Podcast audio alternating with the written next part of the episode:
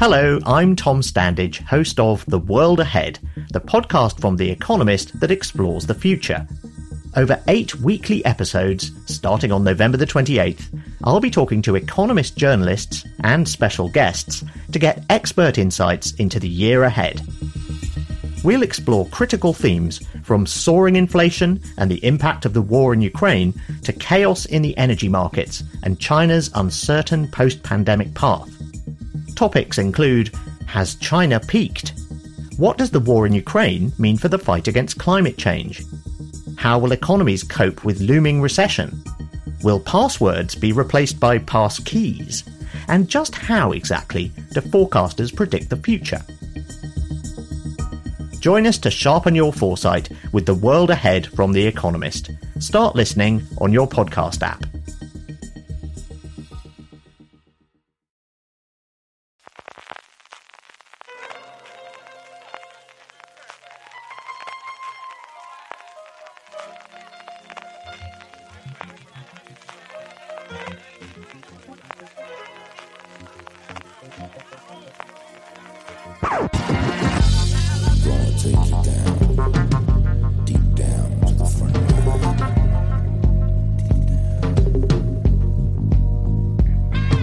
En este FDS Extra os ofrecemos una serie de entrevistas al reparto de la serie de Netflix Elite. Estas fueron realizadas por Marina Such el pasado 3 de octubre. En primer lugar tenemos a Jaime Lorente, María Pedraza e Izan Escamilla, quienes interpretan a Nano, Marina y Samuel, respectivamente.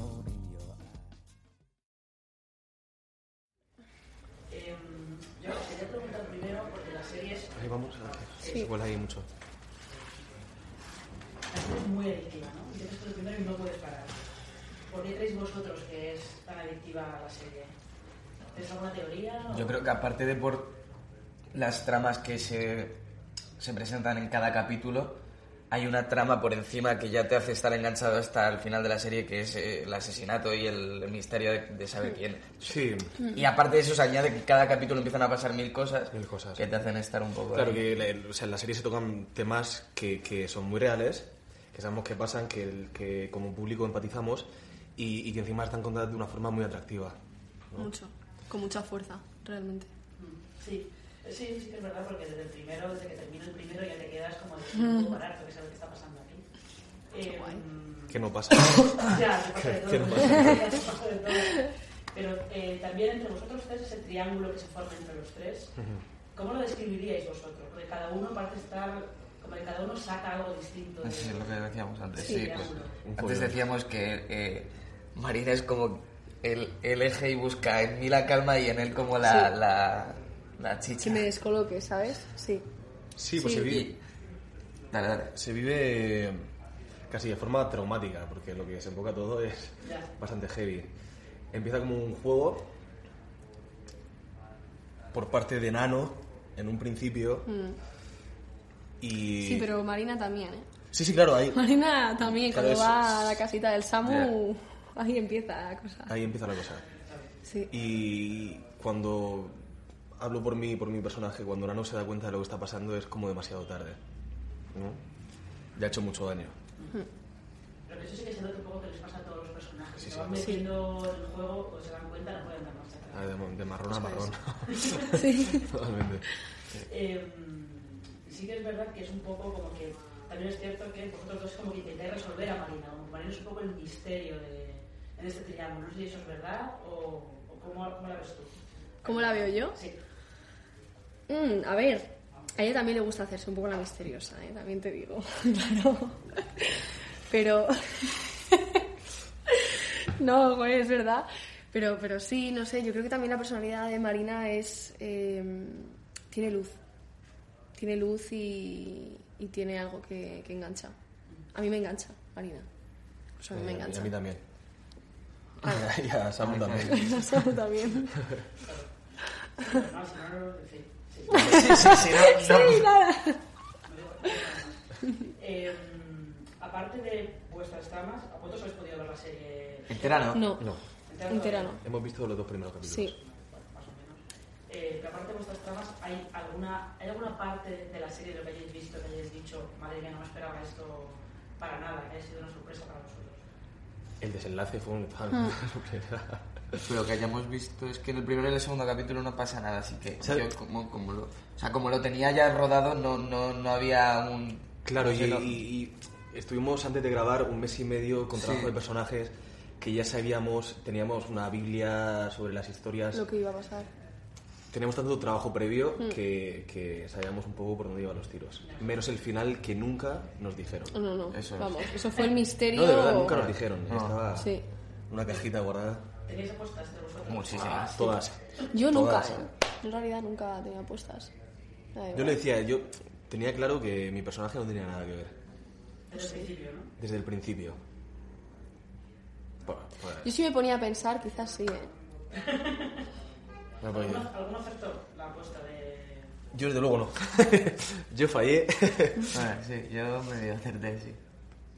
Sí, sí, tú ya aceptaste seguro. Muchas gracias. Muchas gracias, Muchas gracias a, a ti. ti. Buen día.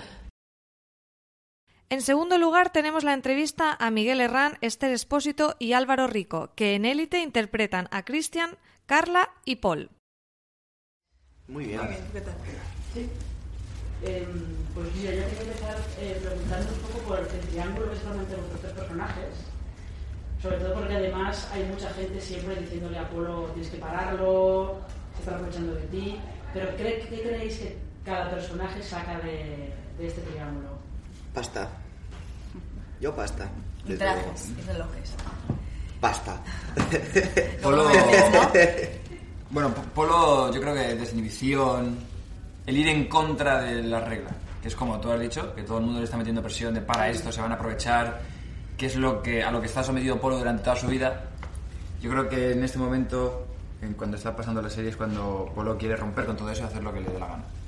Y yo creo que Carla, pues también, ¿no? Como revelarse un poco, eh, romper con las normas, con esta cosa de, de ser la niña perfecta y comportarse perfecta en todo momento, que llega un punto que es que hasta le da igual lo que piensen los demás. Y yo creo que eso es lo que, lo que ella consigue. Mm. Eh, ¿Creéis que en algún momento, bueno, sí que puede haber algún momento, pero como gran parte de- del juego de la serie es que casi todos los personajes están metidos en un juego, ¿no? hasta que se dan cuenta que es demasiado tarde, ¿no? Ya no se puede, ya no se puede parar. Eh, los tres, en algún momento sois sinceros en, en esa relación, ¿Hay ahí, ¿qué componente hay de, de juego y componente hay de, de sinceridad en la relación entre los tres? Sí que hay componente de sinceridad, ¿no? Sí. Yo recuerdo momentos de... Yo también. Yo, yo recuerdo uno contigo en la bodega, El, ese fue maravilloso. que eso sí es un momento de verdad. Sí. Aunque luego volvamos al juego, que es lo que pasa. No, y luego hay un momento también que Cristian le dice a Carla que, que la quiere, que quiere estar con ella y que le encantaría ser su novio y que te dejara a ti.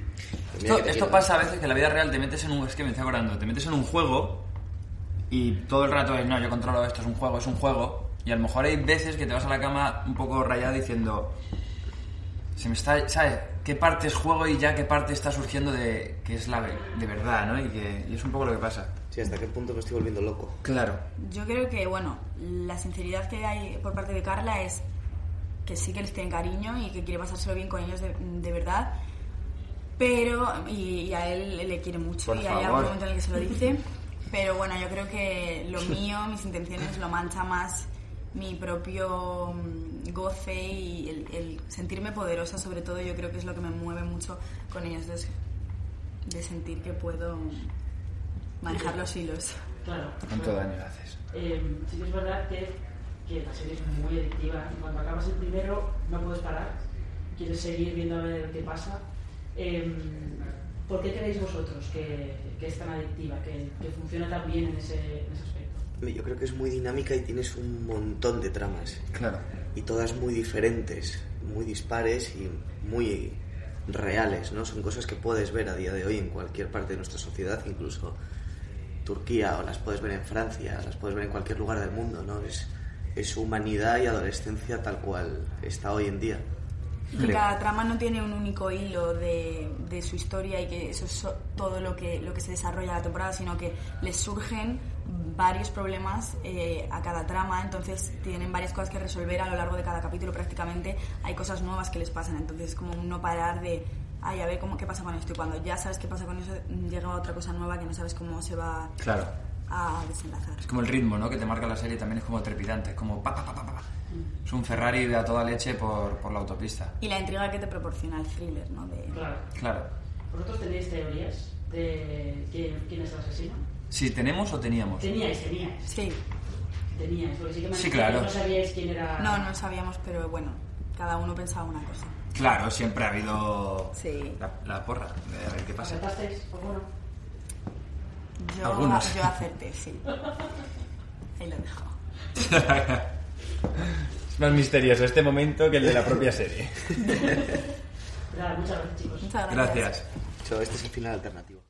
También tenemos a Mina El Hamani, Miguel Bernadó y Dana Paola, que son Nadia, Guzmán y Lu en la ficción.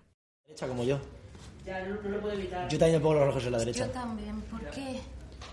Ah, tú también. No me había fijado. Raro que no me haya fijado en eso, ¿eh? ¿Porque eres, eres zurdo? A ti, No. ya te, a ti ya te he mirado antes. No eres zurdo, ¿no? Eh, no, no, soy diestro. Eh, quería preguntaros primero, bueno, la serie engancha muchísimo, eso está claro, engancha muchísimo. Pero. Eh, no, no hay pero. Ah, ok, ok, ya me había asustado. Eh, parte del enganche también es como los juegos que hay entre todos los personajes. Ajá. Se meten en un juego y llega un punto que ya no pueden dar más, así que seguir hasta el final. Somos unos juguetones. Eh, pero entre vosotros tres, el juego llega a un punto en el que no sabes This holiday, whether you're making a Baker's Simple Truth turkey for 40 or a Murray's Baked Brie for 2, Baker's has fast, fresh delivery and free pickup, so you can make holiday meals that bring you all together to create memories that last. Baker's, fresh for everyone. Free pickup on orders of $35 or more. Restrictions may apply. Choose from a great selection of digital coupons and use them up to five times in one transaction. Check our app for details. Bakers, fresh for everyone. Sí, claro. Sí, sí, sí. ¿Cómo creéis vosotros eso? ¿Llega un punto en el que sois sinceros o estáis siempre jugando?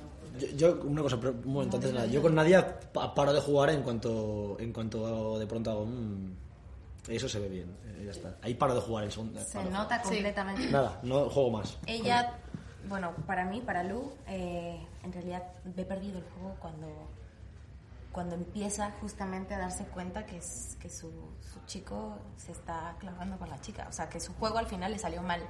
Y es cuando, cuando empieza también a tener estos sentimientos sinceros hacia defendiendo lo que ella siente, siendo fuerte, intentando ocultarlo, pero se autodestruye al final. Y cae hacia la realidad y la cruda realidad. Hombre, para Nadia no es.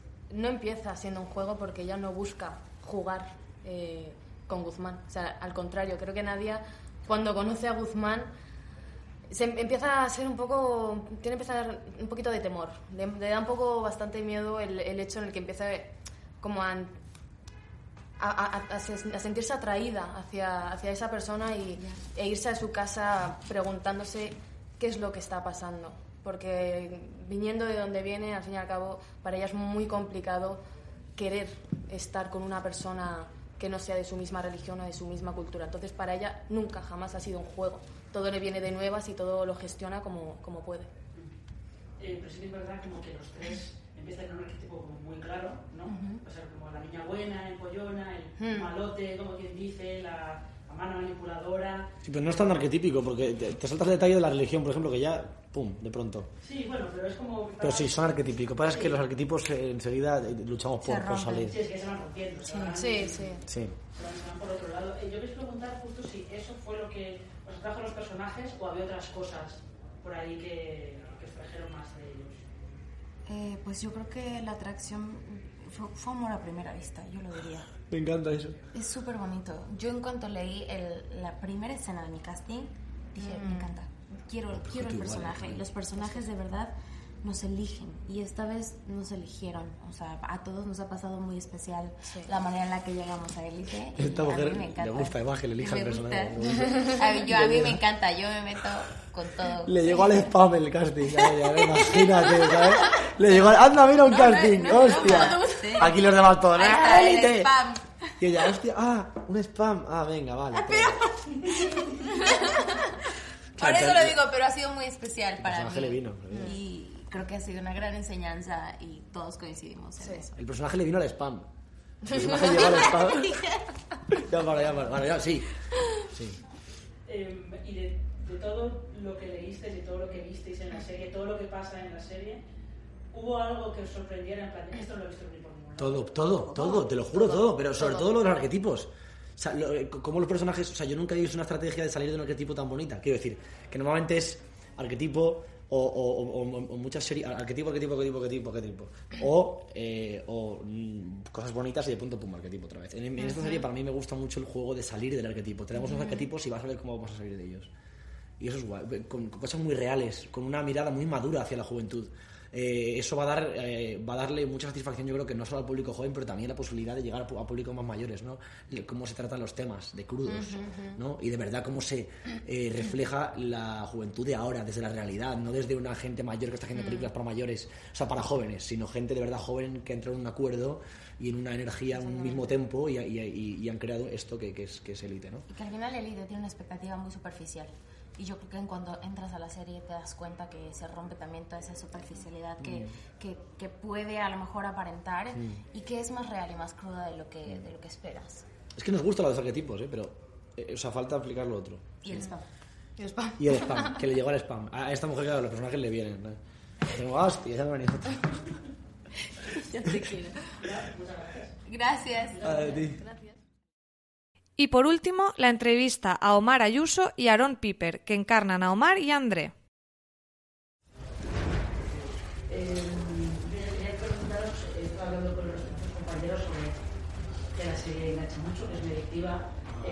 Pero quería que vosotros explicarais por qué creéis que, que es tan adictiva la serie, por qué creéis que engancha tanto.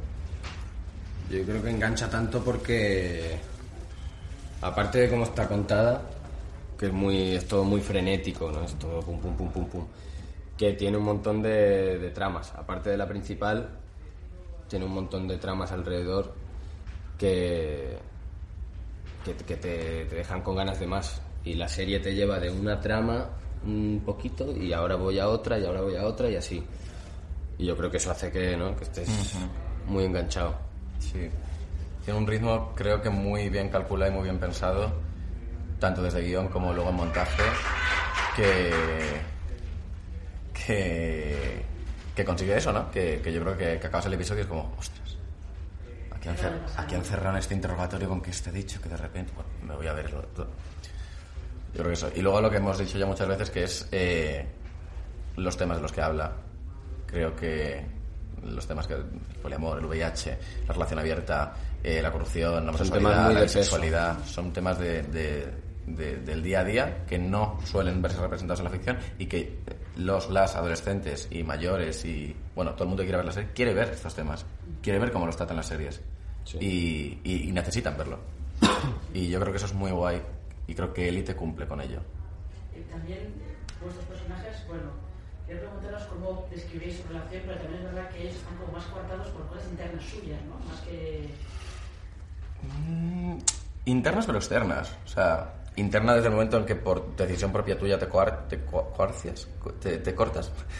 Y pero externas porque vienen de fuera realmente. O sea yo creo que Ander y Omar son dos personajes que tienen clarísimo que son gays no quieren no ser gays ni tienen ningún tipo de debate en su cabeza o en sus emociones si son o no son. Saben Son otros, son otros los problemas que... son sus familias, es el padre de Ander que creo que juega al tenis, los padres de Omar que Omar no puede salir del armario en su casa por supervivencia y por amor hacia ellos. Pero no creo que haya, o sea, el problema no es, no es interno, es externo yo creo. un poco más eh, confusión de todo. ¿Vosotros creéis que Sí. también se, un- se puede extender al resto, al resto de personajes, que es también como una unión de las, la, como la presión que puede tener el resto de, del grupo sobre ellos? Sí, sí, total, yo creo que sí. sí. Y lo- eh, a- también habla mucho de lo que la sociedad espera de ti, lo que tus compañeros o compañeras de clase esperan de ti, lo que tus padres esperan de ti. Eh, en el caso, por ejemplo, de mi hermana, eh, son tramas distintas, pero el, el fantasma es el mismo. Y, y yo creo que en el resto de personajes mucho también. O sea, Marina, sus, tiene también detrás el, el lado de sus padres, el VIH, su hermano, no sé qué, papá, papá, papá. Eh, creo que es una creo que es una serie muy de conflictos internos, pero también de conflictos externos rodeando estos conflictos internos. Sí, que todos al final acaban sumando, ¿no? Para, Sí. Y generando ese caldo de cultivo que acaba en lo que acaba. claro. Eh, si vosotros tuvierais que vender la serie, ahora os dicen, bueno, mira, te, te hemos elegido un eslogan, pero necesitamos sugerencias. ¿qué eslogan le pondréis a la serie para, para venderla? Para venderla? Invasores invadidos. Eh,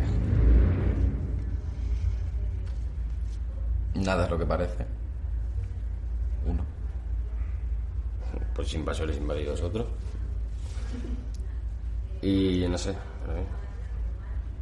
Y agárrate que vienen curvas. Eso, es verdad, tiene muchas curvas. Eh, ¿Os sorprendió algo de lo que de lo que pasa en la serie? Todos los giros y las vueltas que van a serie. O algo que dijisteis, esto no me lo he visto venir, pero por ningún lado. Yo, yo creo que casi, casi todo, porque cada capítulo eh, tiene un montón de altibajos. O sea, cada personaje transita por, por un montón de sitios en, en muy poquito tiempo. Y es como, sí, para mí era sorpresa todo el rato. A ver qué hace Ander ahora, a ver qué pasa con... Empezando por el, la culpable de, del asesinato que, en mi caso al menos, no me lo hubiera imaginado en la vida. O sea, la persona que era, yo era- la, la primera persona a la que había desechado totalmente de la lista de, posi- de- de- de posibles. O sea, que la porra que teníais de quién era el asesino, no. Fatal. Fatal. Vamos, yo no diría